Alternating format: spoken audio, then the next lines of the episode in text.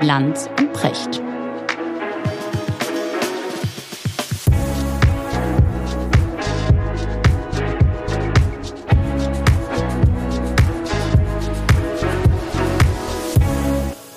Schönen guten Morgen, Richard. Guten Morgen, Markus. Wo erreiche ich dich?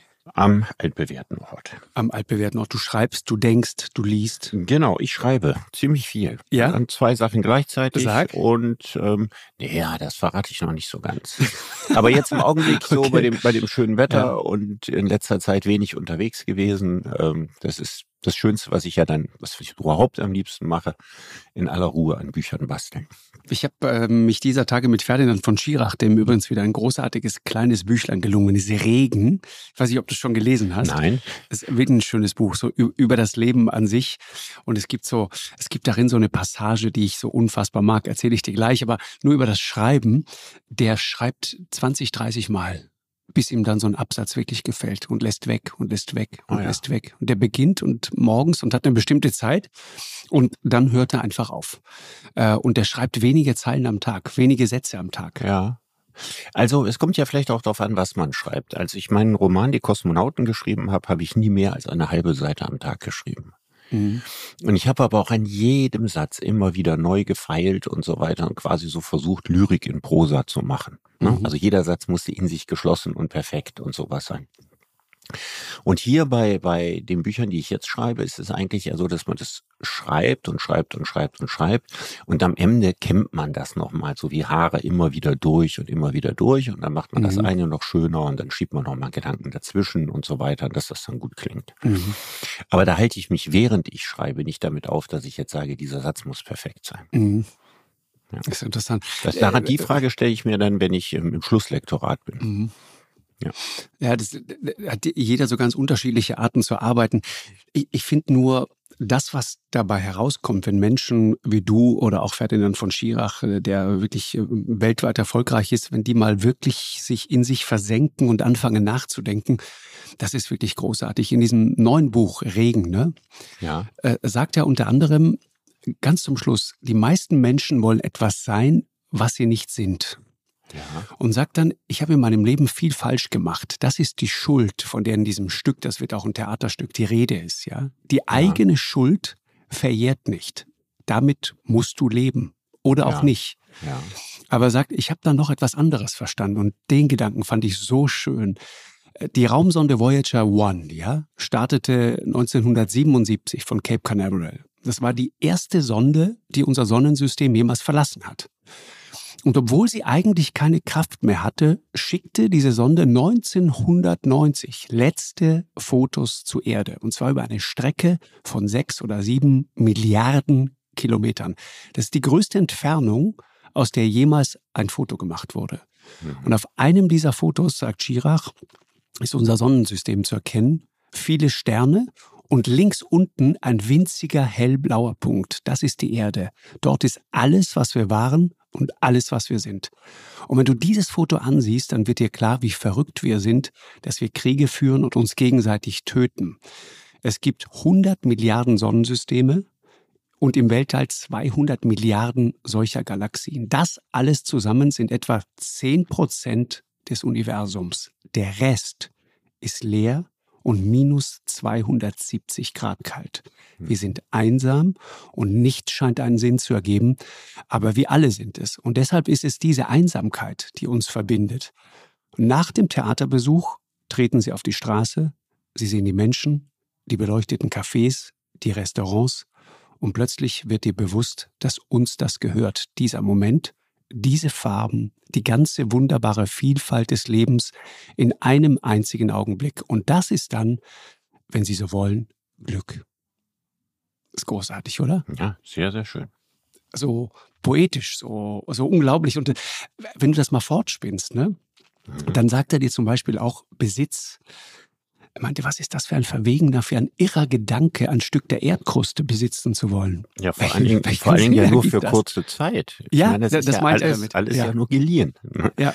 Man behält es ja sowieso nicht. Genau. Ich, Ja. ich, ich fand es einen wahnsinnig Be schönen Besitz Gedanken. ist eigentlich Mhm. eher so ein zeitweiliges Zusammentreffen. Mhm. Genau. Ne? Und, und, aber es gehört zum Besitzen, gehört immer so dieser Ewigkeitsstolz. Ne? Richtig. Das ist meins und für immer meins. Aber Ja, ich ja, bin ja genau. nicht für immer ich, ich bin ja auch nicht für immer da. Ja, und, und wenn man jetzt niemand hat, dem man es vererbt, entweder weil man es nicht vererben will Mhm. oder weil man es nicht vererben kann oder weil die Nachkommen sich gar nicht darüber freuen, was man ihm für einen Quatsch vererbt, genau. dann merkt man, dass Bedeutung eigentlich immer an Gegenwart gebunden ist. Ne? Die Bedeutung, die wir den Dingen beimessen, die hat überhaupt gar keine Relevanz für die Ewigkeit. Genau. Ja, aber bei Besitz denken wir das immer so. Ne? Das ist so für immer und für ewig und das ist jetzt meins und das gehört mir und das nimmt mir keiner weg. Spätestens der Tod nimmt uns die Dinge weg. Äh, Richtig. Und, und es ist sozusagen dieser Augenblicksgedanke, der mich daran so fasziniert. Ich habe mich dieser Tage mit meinem Sohn darüber ausgetauscht und er sagte zu mir, weißt du eigentlich, wie alt der Stegosaurus ist? Du kennst den natürlich als Natürlich der Zoologe meines Herzens. Natürlich, Juras Zeit. Ja, der mit diesen Rückenplatten G- auf dem genau. Rücken. Ja. Uralt, also unvorstellbar. Zacken da. Ja. ja, das ist also Jurazeit 100 Millionen Jahre her. Genau. Und, und da gibt's Forschung dazu, sagte er, dass der, der so unfassbar alt ist. Der, der meinte zu mir, Papa, überleg dir mal, der Tyrannosaurus, ja, der Rex, Mhm. der ist erdgeschichtlich betrachtet näher am iPhone als am Stegosaurus. Mhm. Stimmt, das stimmt. Jurazeit muss ja noch Das länger hier sein. vorstellen. Also die, die, das Ende der Kreidezeit ist. Ende der Kreidezeit ist ja so vor 65 Millionen Jahren. ja, Stimmt, dann ist Jurazeit noch ein ganzes Stück länger her. Das Stimmt, ist verrückt, hat oder? 140 Millionen oder so. Ja. aber da wird mal so die Dimension klar, ne? Ja, wenn man sich überlegt, wie erfolgreich die Dinosaurier waren. Ja. Na, wir- machen uns ja gerne darüber lustig, dass die dumm waren. Ja, also ich weiß schon, als ich als Kind mich für Saurier interessiert hat, gab es so Beschreibungen, ja, dass das Mhm. Gehirn des Triceratops nicht größer ist als eine Apfelsine. Genau. Ja, und dann sah man diesen Triceratops, der irgendwie so groß war, doppelt bis dreimal so groß wie ein Nashorn. Mhm. Ja, und dann mit seinen großen Panzerplatten da und seinen spitzen Hörnern, aber dahinter eben total dumm. Richtig. So. Und in Wahrheit äh, hat es viel länger Triceratoren auf der Erde gegeben als zum Beispiel Menschen. Ja, und dass jenes Tier, das sich am meisten seiner Intelligenz rühmt, das ist, was in kürzester Zeit den größtmöglichen Schaden auf der Erde angerichtet hat und wahrscheinlich bald wieder verschwindet, spricht ja nicht wirklich für seine Intelligenz. So, da, und da sind wir direkt beim Thema, Richard. Ich wollte mit dir heute genau darüber mal reden. Intelligenz. Es gibt nämlich ein tolles neues Buch äh, von James Brittle, Die unfassbare Vielfalt des Seins jenseits menschlicher Intelligenz. Das ist sozusagen der Untertitel. Und äh, Ja. die Frage, ja, ob wir nicht Intelligenz eigentlich komplett neu bewerten und ganz, ganz neu definieren müssen. Finde ich super. Äh, findest du super, ne? Spricht mir absolut aus dem Herzen. Erzähl. Ja, also, naja, Was ich hab ist, ja- ich hab du, ja du hast Buch doch immer diese schöne Formulierung, ne? Das haben wir schon ein paar Mal drüber gesprochen. Äh, äh, Also dein Zitat, ja, Von Piaget. Von Pierre Guillard, Ja, dass ich immer sage, äh, Intelligenz ist das, was man einsetzt, wenn man nicht weiß, was man tut. was man tun soll. Genau. Genau. Und ich habe darauf dann äh, dazu gedichtet, Kreativität ist das, was man einsetzt, wenn man nicht weiß, was dabei rauskommt. Richtig. Das ist also sozusagen die Ergänzung zur Intelligenz. Aber dieses schöne Gedanke, Intelligenz ist das, was man einsetzt, wenn man nicht weiß, was man tun soll. genau. Das ist doch wunderbar. Das ist wunderbar. Und das, das Spannende ist ja immer, dass wir äh, Intelligenz am menschlichen Maßstab bemessen. Ich habe ja mein erstes Buch, also mein erstes Sachbuch über das Verhältnis von Mensch und Tier geschrieben.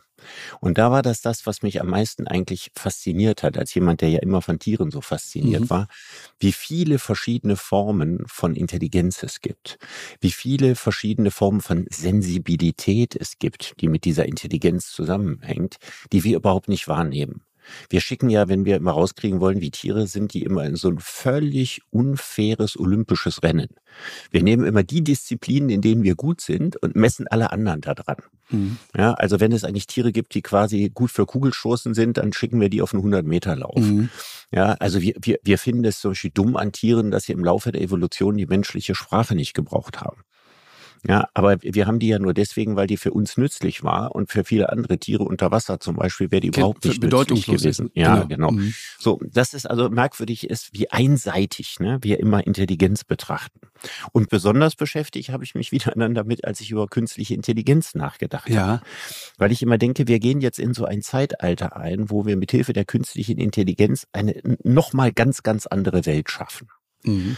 Ja, und je mehr wir über diese künstliche Intelligenz lernen, die wir da selber erschaffen, umso mehr lernen wir, dass sie ganz anders ist als die menschliche Intelligenz. Mhm. Und dass unsere menschliche Intelligenz durchsetzt ist mit Emotionen. Und dass sie auch nur von diesen Emotionen ja überhaupt ihren Sinn und ihre Bedeutung gewinnt. Aber das ist ja im Tierreich dasselbe.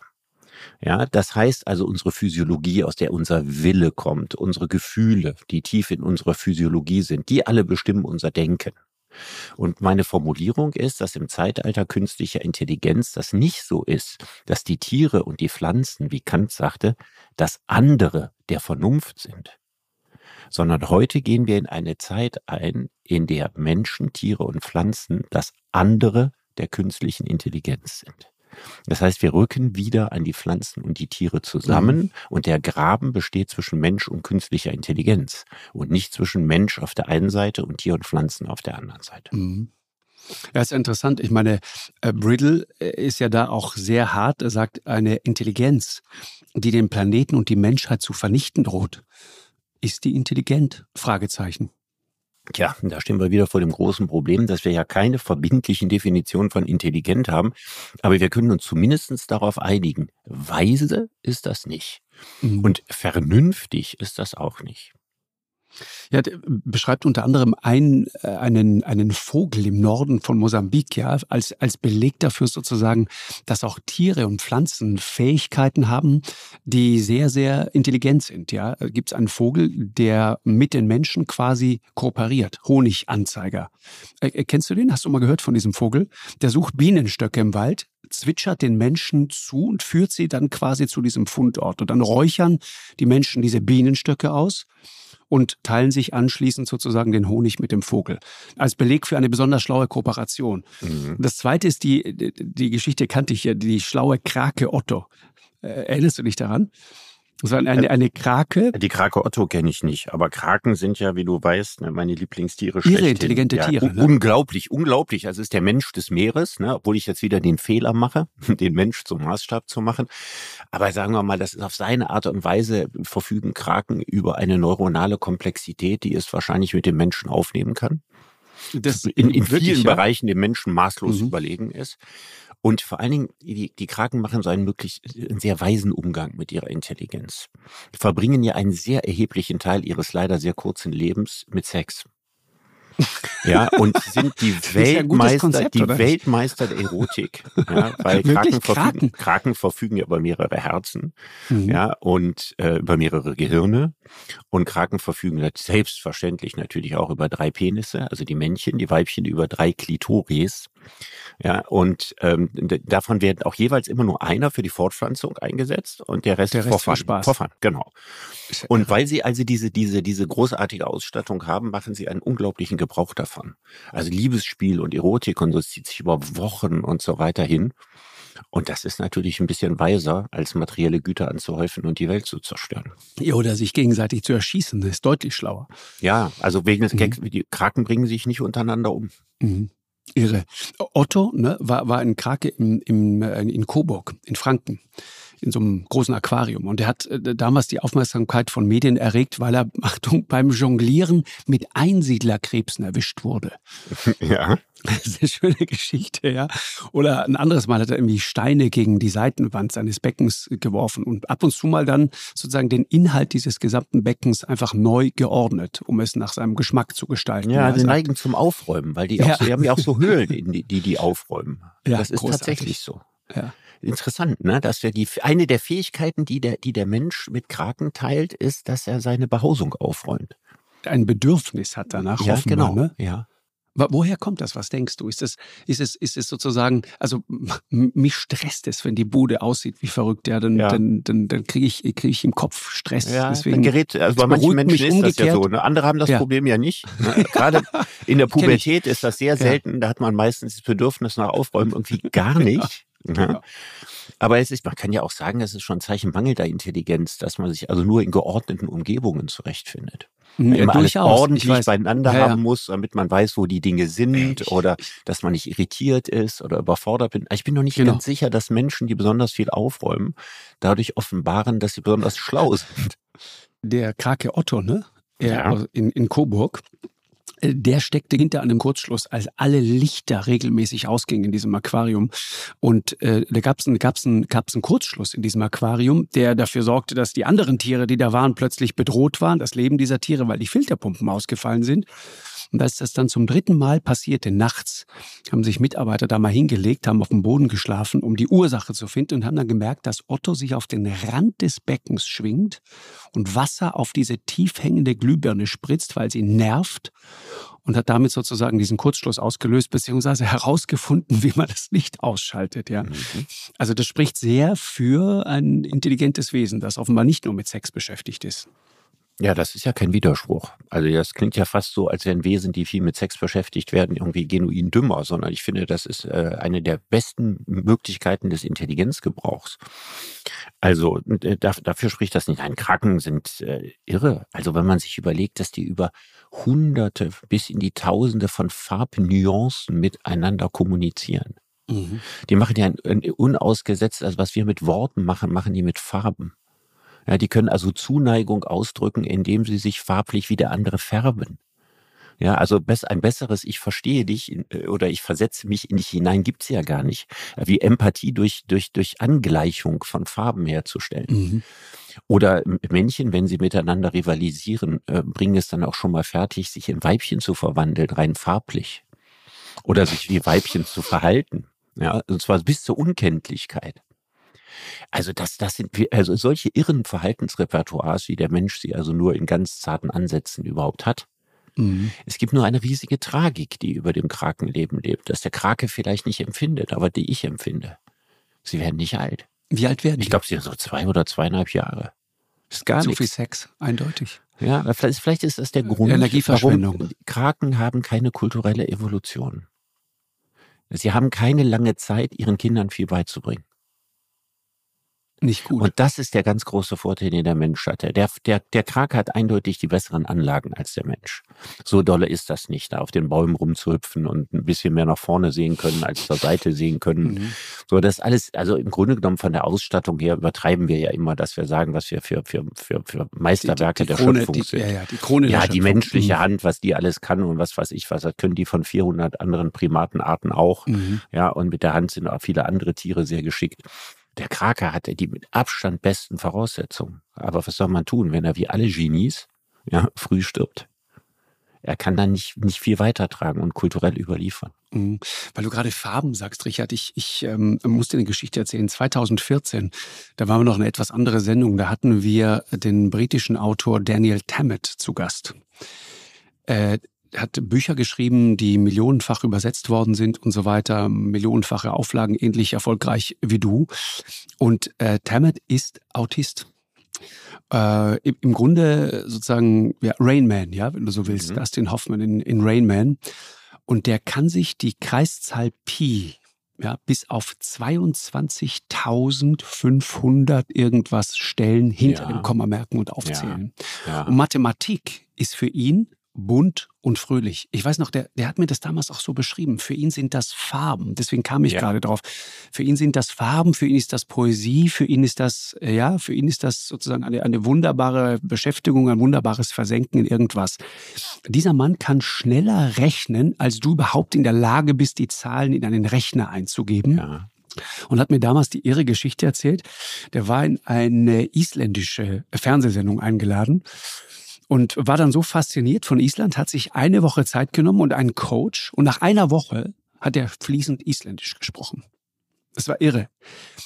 Hochbegabt, ja, also auf dem Spektrum ganz weit draußen und genau, autistisch. In der, und das in der, in der Welt war, der sogenannten Savants, ne? Mhm, so werden mhm. die ja im, im Fachvokabular genannt, also die Wissenden. Ja, es war, war, war irre. Aber das, was Spannende war, das war immer ein Mensch, der mit unseren, sozusagen, mit diesen normalen Spießermaßstäben wie ich, ja, ich, ich, kam damit nicht klar. Es, du merktest sofort, alles, was der sozusagen an sozialen Fähigkeiten hat, wenn, wenn er lächelt, wenn er sich nach vorne beugt, wenn er mit dem Kopf nickt, wenn er dir Aufmerksamkeit schenkt, wenn er mit der Mimik versucht, dir sozusagen Zustimmung zu vermitteln oder was auch immer. Das war, und das war, es war ein völlig irritierender und irgendwie auch befremdlicher Moment, das war alles antrainiert. Der kann das nicht von Haus aus. Der ist nicht dazu in der Lage, in irgendeiner Form Gefühle zu kommunizieren. Und alles, was da kam, das hat er auch so erzählt, war alles antrainiert. Er sagte, ich, ich weiß, du erwartest jetzt, dass ich freundlich lächle. Dann tue ich das auch. Ich weiß, dass ich jetzt äh, äh sozial erwünscht, ja, mit dem Kopf nicken soll. Und dann mache ich das jetzt auch. Aber mir ist nicht danach. Und das ist nichts, was einfach so spontan aus mir herauskommt. Das, das fand ich wahnsinnig faszinierend und dachte, was muss das auch für ein, für ein Leben sein? Hat dann auch davon berichtet, kann man auch in seinen Büchern lesen. Das ist das älteste von neun äh, Kindern, glaube ich, älteste von neun. Und sein Vater, ein, ein englischer ähm, Industriefabrikarbeiter, der den überhaupt nicht verstanden hat, ihn, äh, dann arbeitslos wurde, der große Tragik und ihn dann noch schlecht behandelt hat. Aber seine Mutter, seine Mutter hat ihn heiß und innig geliebt. Und die war sozusagen, die, die war der, der, der Humus, der fruchtbare Boden, auf dem dieses Genie dieses Kindes dann doch gedeihen konnte.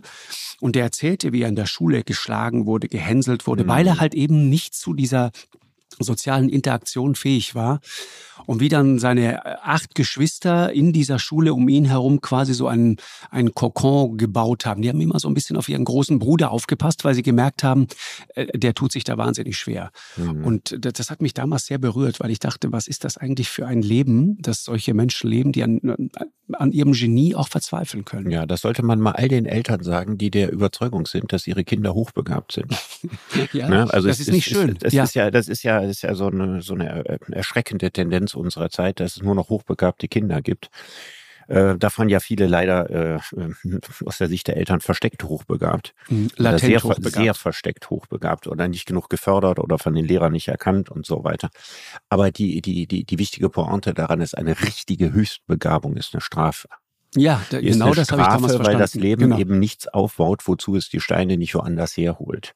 Und das äh, große Geheimnis hinter den Macht Savants, einsam, ne? Zu schlau zu sein, macht richtig einsam. Das, ja, das und du bist verstanden. auch, wenn du in einigen Bereichen schlau bist, bist du in anderen Bereichen nicht so schlau. Mhm, genau, der kann nicht Auto fahren, der kann sich keine Gesichter merken, das kann der alles nicht. Ja, genau. Mhm. Mhm. Genau. Also ich, ich bin kein Autist und ich kann auch kein Auto fahren und ich tue mich schon mit Gesichtermerken äh, schwer.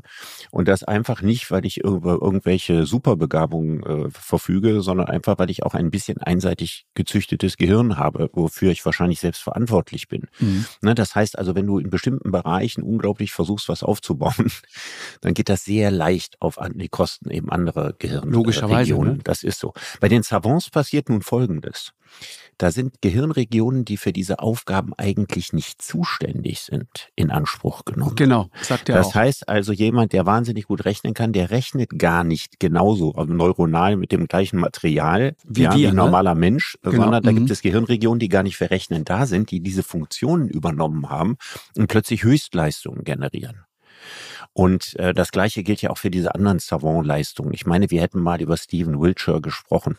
Das ist dieser äh, Farbige in Los Angeles. Ich meine, er lebt in Los Angeles oder er ist über Los Angeles jedenfalls mal, mal geflogen.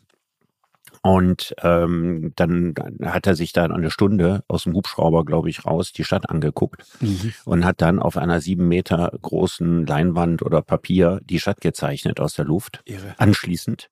Und zwar mhm. jeden Baum, ja, und jedes Fenster in jedem Hochhaus und jedes Stockwerk und alles. Mhm. Also, das ist ein ganz, ganz übler Fluch. Es ist wahnsinnig faszinierend, was dabei rausgekommen ist, aber der kann im normalen Leben nur mit einer ganz, ganz tief schwarz getönten Sonnenbrille rumlaufen. Mhm. Ja, weil er sonst so reizüberflutet ist, dass dieses Gehirn äh, heiß dreht. Das heißt, er kann also, der muss seine optische Reize auf ein Minimum reduzieren. Oder es gab einen anderen, anderen Savants, ne, der ganze Bücher auswendig konnte. Äh, der auch mal eine Zeit lang sehr berühmt war und als Vorbild von Rainman damals auch galt. Mhm, mhm. und der war aber nicht in der Lage, sich ein Spiegelei zu machen und konnte auch nicht alleine leben, ohne dass ihm irgendjemand im, im Alltag geholfen hat. Das mit dem Spiegeleis die Form von Hochbegabung, die er mit vielen anderen Männern teilt, muss man ja, sagen. Ja, das stimmt ja. natürlich. Das ja. stimmt natürlich. Also jetzt aber, aber von kann man sagen, wenn man nicht kochen kann, liegt das genau, natürlich an der Hochbegabung. An eine Hochbegabung. versteckte Hochbegabung. Natürlich. Ja. natürlich. Nee, aber, aber es ist tatsächlich, mich hat damals diese Geschichte äh, wirklich sehr berührt, weil ich dachte, wow, was ist das? Was ist das für ein Leben, was ist das für eine Art, die Welt zu sehen und ähm, gleichzeitig sozusagen Bewunderung zu erfahren und tiefste Ablehnung. Ja, das ist ja das, was der erfahren hat. Und irgendwie zu versuchen, sich in unserer Welt zurechtzufinden, in der man ja auch diese sozialen Fähigkeiten äh, unabdingbar braucht.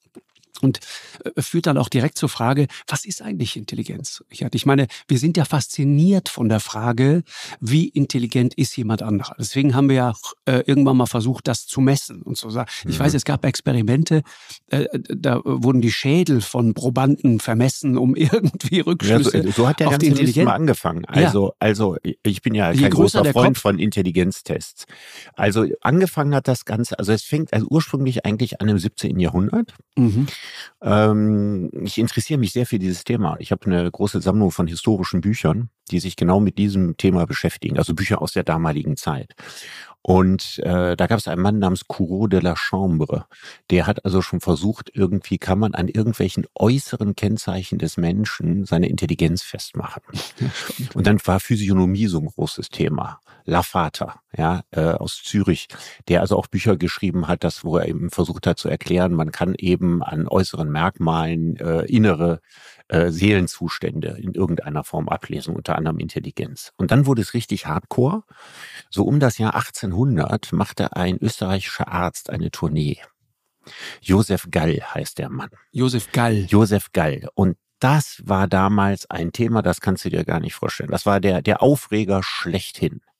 Ja, der zeigte dann Bilder von Schädeln ja, und zeigte auch Totenschädel und so weiter und erklärte, dass man an der Schädelform die Intelligenz ablesen könnte. Uiuiui. Er nannte okay. das Ganze Kranioskopie, ja, also Schädellehre oder Phrenologie. Und das war damals so, es war total verboten, ja, weil die katholische Kirche fand das alles nicht gut, weil alles was mit Schädeln und Anatomie und dem lieben Gott ins Handwerk ja. fuschen und so hinter die geheimen Codes zu kommen, die Gott irgendwie, genau. ja, das war, war ein großes Politikum. Aber das hatte so den Ruch, ja, von, von Zauberei. Ja, jetzt öffnet sich der Sesam zur menschlichen Psyche. Mhm. Und wer die Grammatik der Schädelform, ja, richtig kennt, der weiß immer bei seinem Gegenüber, an wem er ist ne, niedrige Stirn, Verbrecher, ja, vorgeschobenes äh, Kinn, Brutalität und so weiter. Mhm. Und das hatte einen, einen solchen Zauber. Und dass ganz viele Leute, die nur da gewesen waren und sich nur den Vortrag angehört haben, anschließend Bücher geschrieben haben, so kleine Büchlein, ja, weil sie meinten, das muss unbedingt unter die Leute gebracht werden. Das ist sozusagen der, der, der Code, den wir entziffern müssen. Irre. Und das hat so viel ausgelöst, dass dann also ernsthaftere Wissenschaftler sich diesem Thema angenommen haben. Und vor allem in Frankreich, also jahrzehntelang wurde diese Phrenologie dann noch weiter betrieben. Im deutschsprachigen Raum ist das irgendwann in Verruf gekommen. Aber da, die, die, die, Wissenschaftler haben da ewig dran gearbeitet, lange bevor man wirklich was vom menschlichen Gehirn verstand. Und je mehr man dann irgendwann vom Gehirn verstand, umso wichtiger wurde dann, um, umso unwichtig. Nochmal. Je mehr man dann vom Gehirn verstand, umso unwichtiger wurde dann die Schädelform. Mhm. Interessant, ne? Ich mhm. muss gerade, also auf andere Art und Weise dann nochmal vollkommen missbraucht von den, von den Nazis, ne, von den Nationalsozialisten. Absolut, ja, für die, das war natürlich für die Rassenlehre, die hat das alles wieder aufgewärmt. Ne? Genau. Und es gibt in dem Film Django Unchained, Mhm. Da gibt es Leonardo DiCaprio da, der, der da versucht, irgendwie die Unterlegenheit äh, der schwarzen Rasse anhand irgendeines kleinen Merkmals im Gehirn da irgendwie klar zu machen und haut dann nachher mit dem Hammer da auf den Schädel. Das ist so eine ganz erschreckende Szene. Ja.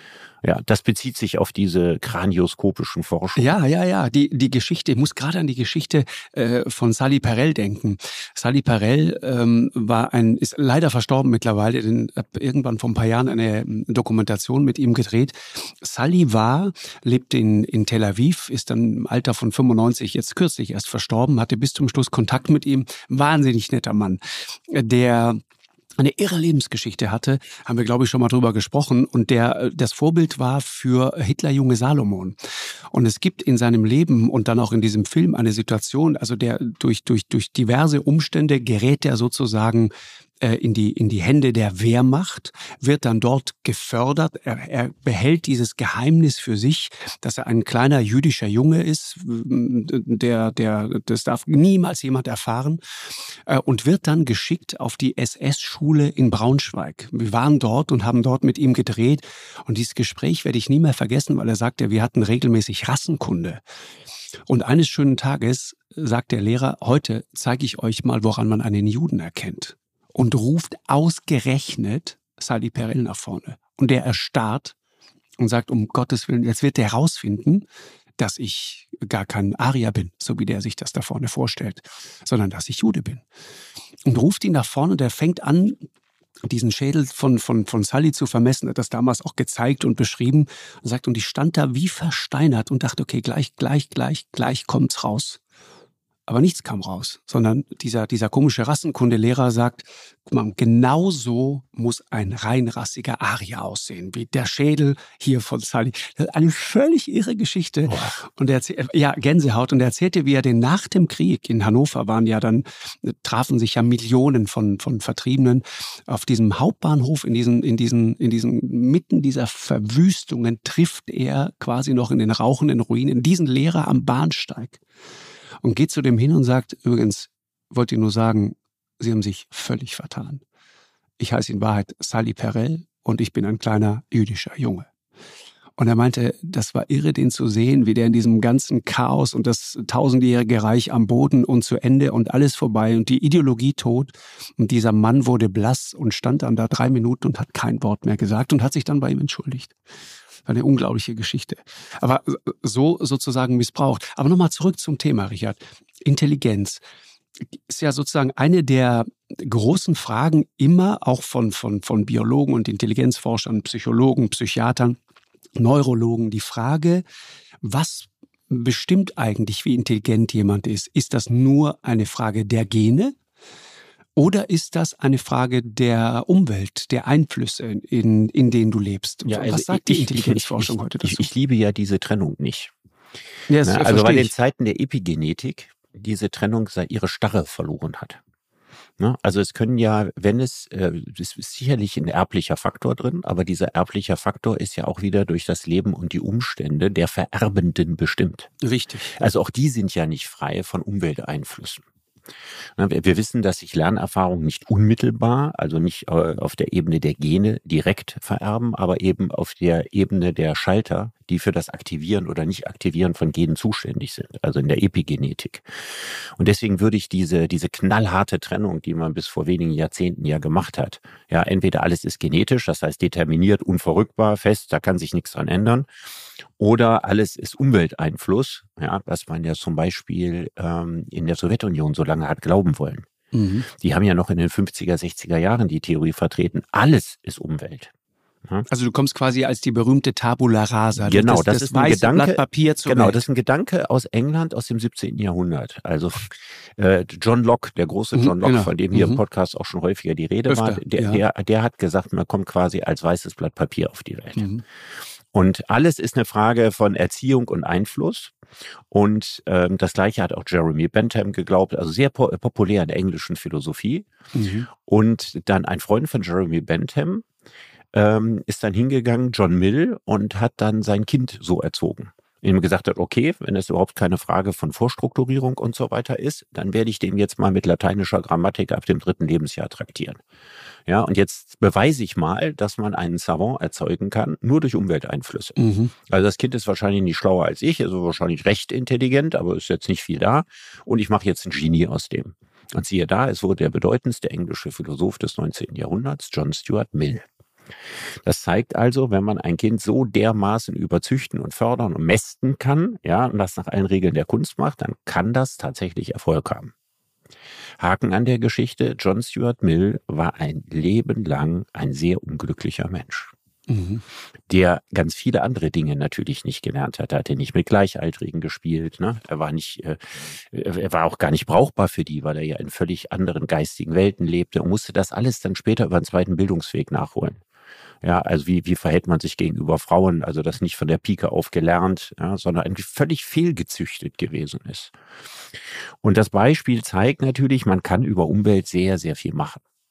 Aber das heißt im Umkehrschluss nicht, man kann über alles das machen. Das nannte sich damals Assoziationspsychologie. Mhm. Das heißt also, dass alles, was wir mental aufbauen, eine Frage der Verarbeitung von Umwelteinflüssen ist.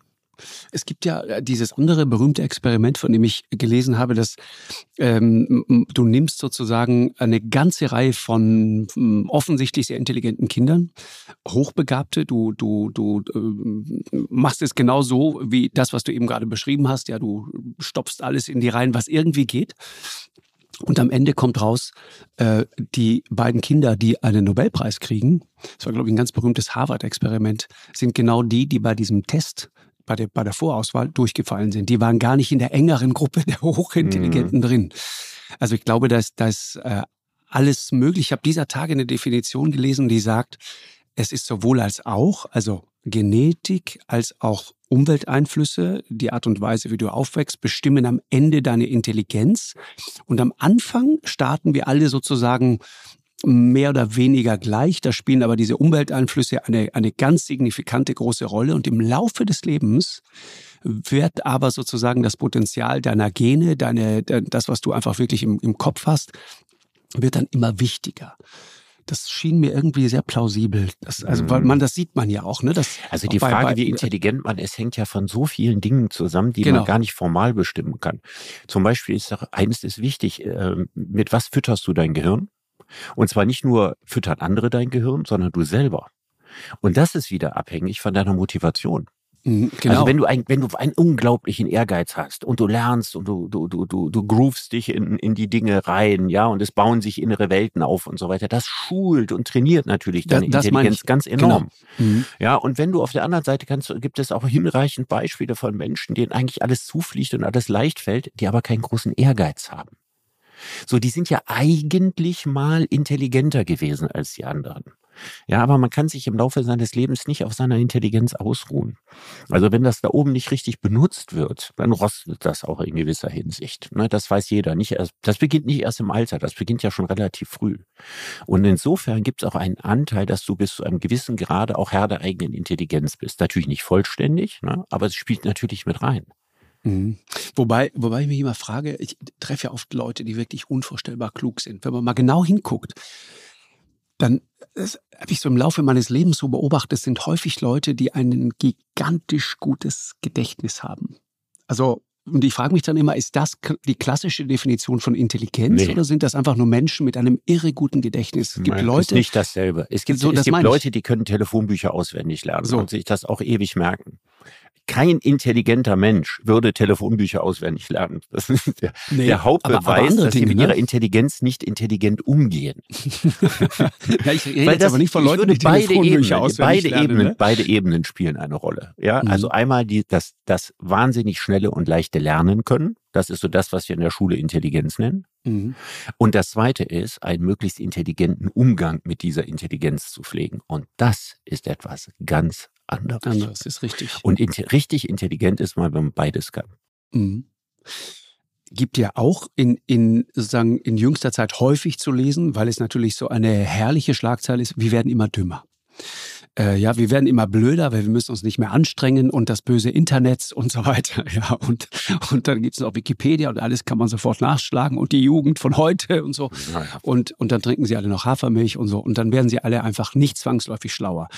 Ich habe das immer schon für eine sehr steile These gehalten, weil ich immer merke, wenn man mit den äh, jungen Menschen äh, so redet, sind häufig sehr, sehr, sehr, sehr schlaue junge Leute.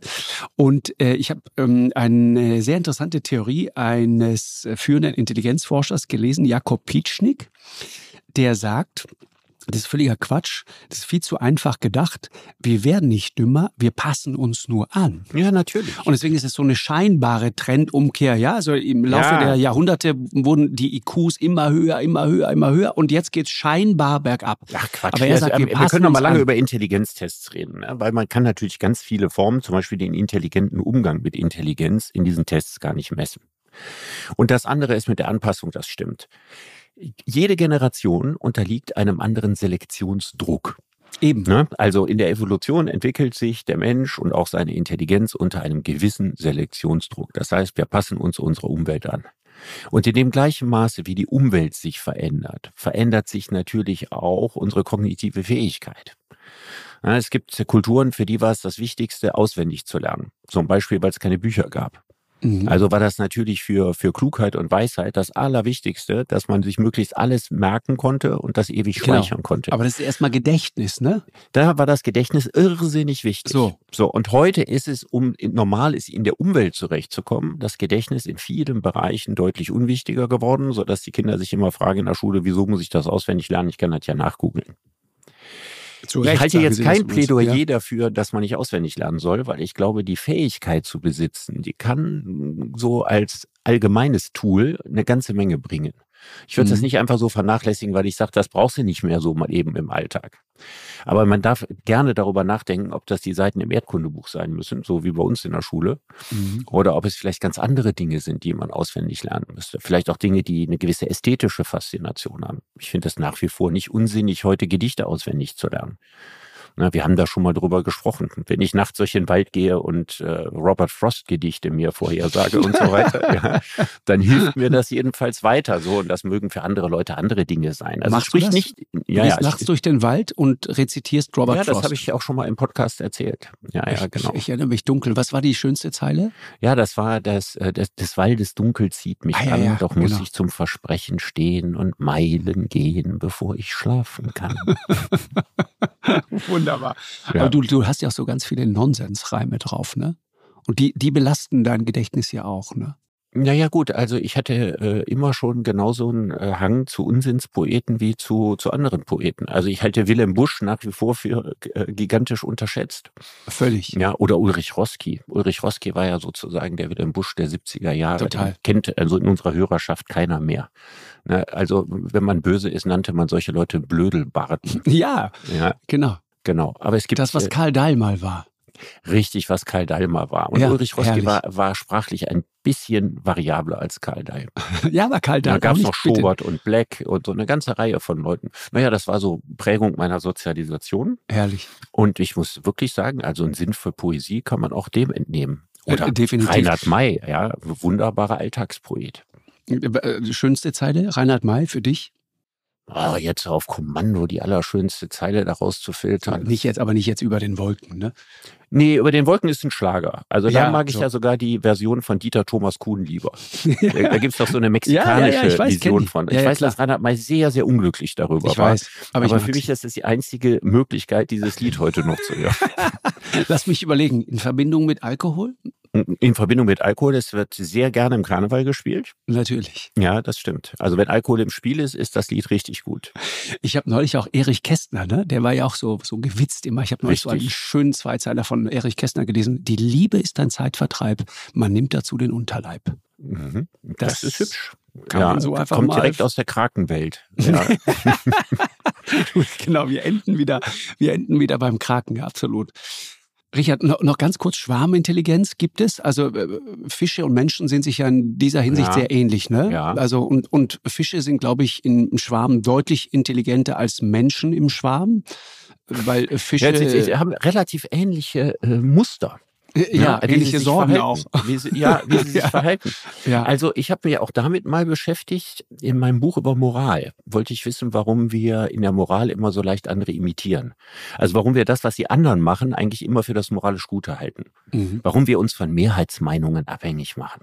Ja, warum wir denken, wenn die meisten das so sehen und so weiter, dann wird es schon Dann ist richtig es richtig. Ja. Sein. Genau, und da habe ich einen äh, ganz spannenden und auch unglaublich netten Menschen kennengelernt, Jens Krause. Mhm. Und Jens Krause, ich weiß nicht, ob er das heute noch macht, forschte damals am Müggelsee in Berlin Mhm. und leitete dort ein Institut, Leibniz-Institut oder sowas für Gewässerökologie. Für Schwarmverhalten. Genau. Genau. Forschungsgruppe Der war Schwarmverhalten. Weltweit der, einer der führenden Männer zum Thema Schwarmverhalten oder führende ForscherInnen zum Thema äh, Schwarmverhalten.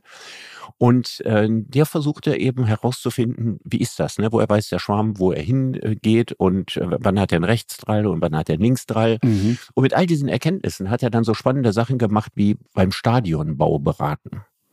Oder Okay. Geheimdienste und Polizei beraten. Ja, die Ach, Frage okay, ist so, wie, muss man Fluchtwege anlegen, damit genau, die wirklich vorherzusagen, was die. Masse macht, die Menge Genau. macht. Und das Mhm. war zum Beispiel, ich erinnere mich an ein Experiment, was er mir vorgeführt hat, also auf dem Video gezeigt hat.